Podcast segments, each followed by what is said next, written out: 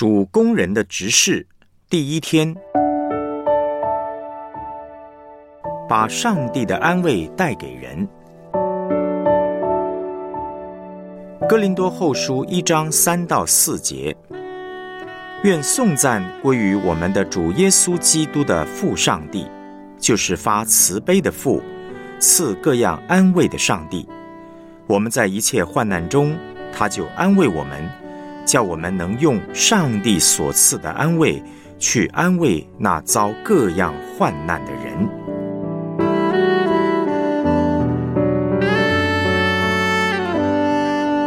我们来思想主题信息：耶稣的服饰经验许多的苦难，包括了被钉十字架这个最大的苦难。上帝也给了耶稣最大的安慰。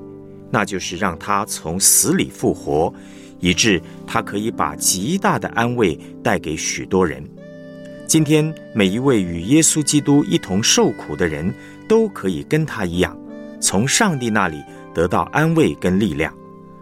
哥林多后书的主题呢，是保罗这个人以及他的侍奉，并且透过保罗和他的侍奉教导我们，主的工人应该是什么样子。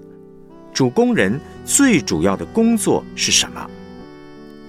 第一，主工人的执事，把上帝的安慰带给人。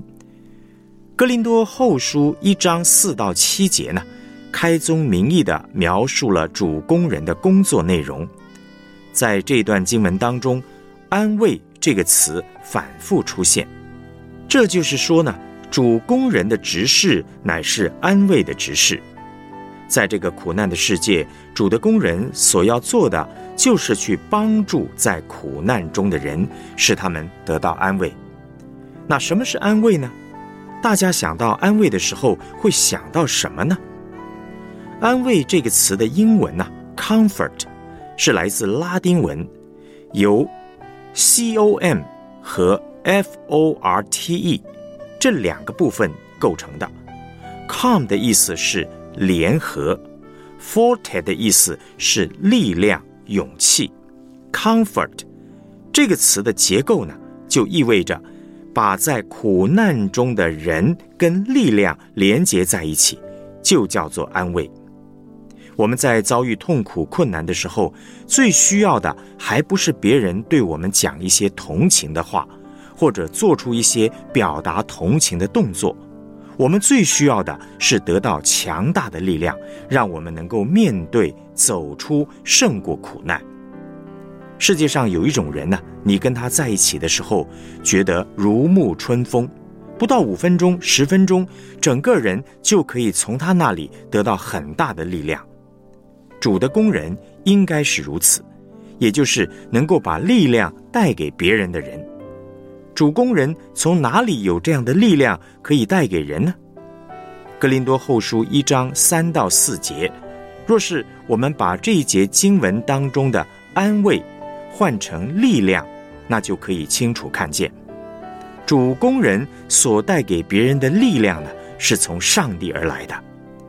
愿颂赞归于我们的主耶稣基督的父上帝，就是发慈悲的父。赐各样力量的上帝，我们在一切患难中，他就给我们力量，叫我们能用上帝所赐的力量，使那遭各样患难的人得到力量。那这是另外一种的读法。第二方面呢，上帝的安慰是我们随时的帮助。今天所有人都会遇见许多罪所造成的痛苦。比方身心灵各方面的疾病、学业、工作上的困难、婚姻、家庭、感情方面的问题等等，而我们身为公民，国家的问题就是我们的问题，例如政治、经济、治安等各方面的问题。基督徒呢，还会加上服侍过程遇到的苦难，连使徒保罗呢也不例外。格林多后书应许我们呢，我们在一切患难中，上帝都会赐力量给我们。诗篇四十六篇第一节的经文说：“上帝是我们的避难所，是我们的力量，是我们在患难中随时的帮助。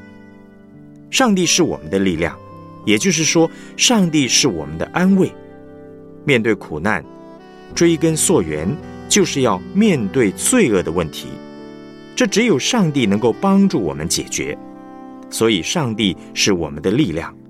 上帝不只是解决我们外表的问题，更是解决我们最深的问题，也就是罪的问题。上帝不只给我们力量，他还随时随地在旁边帮助我们。我想到新约圣经中的“保惠师”这个词，“保惠师”呢，又可以翻译作“安慰师”。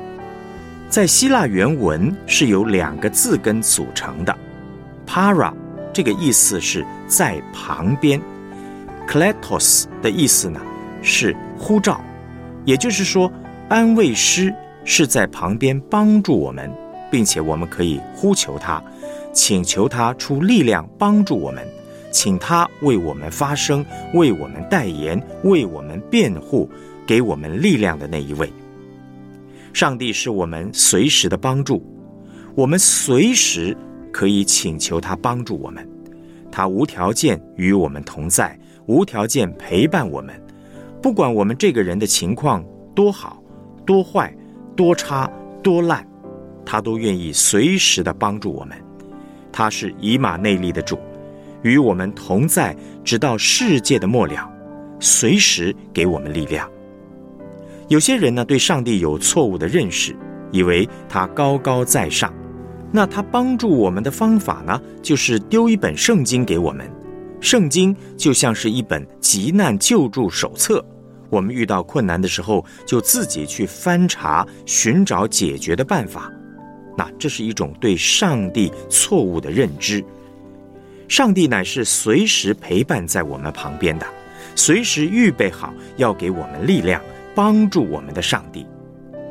哥林多后书第一章三节提到的上帝，是发慈悲的父，赐各样安慰的上帝。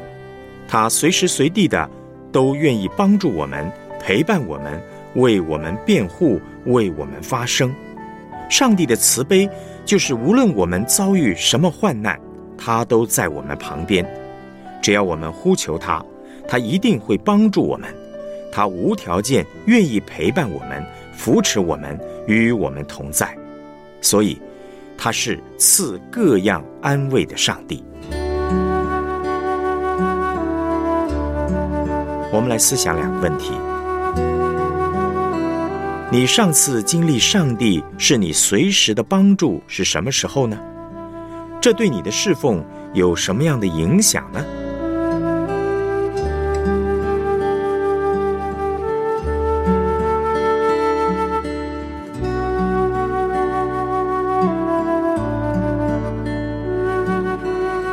读完本信息，你对安慰有什么新的认识？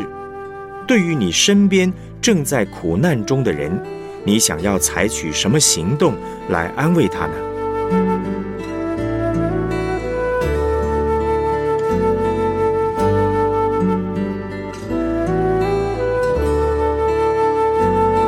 我们一起献上祷告，亲爱的天父。谢谢你在我的生命侍奉过程中，让我惊艳你的拯救与安慰，还有很多你对我的恩惠，你的帮助总是不误时不误事。愿我每一天都被你的爱所触摸，可以继续把你的爱和安慰带给我身旁的人，叫你的恩惠也临到他们，让更多人可以高举天赋的荣耀。奉主耶稣基督的名祷告。阿门。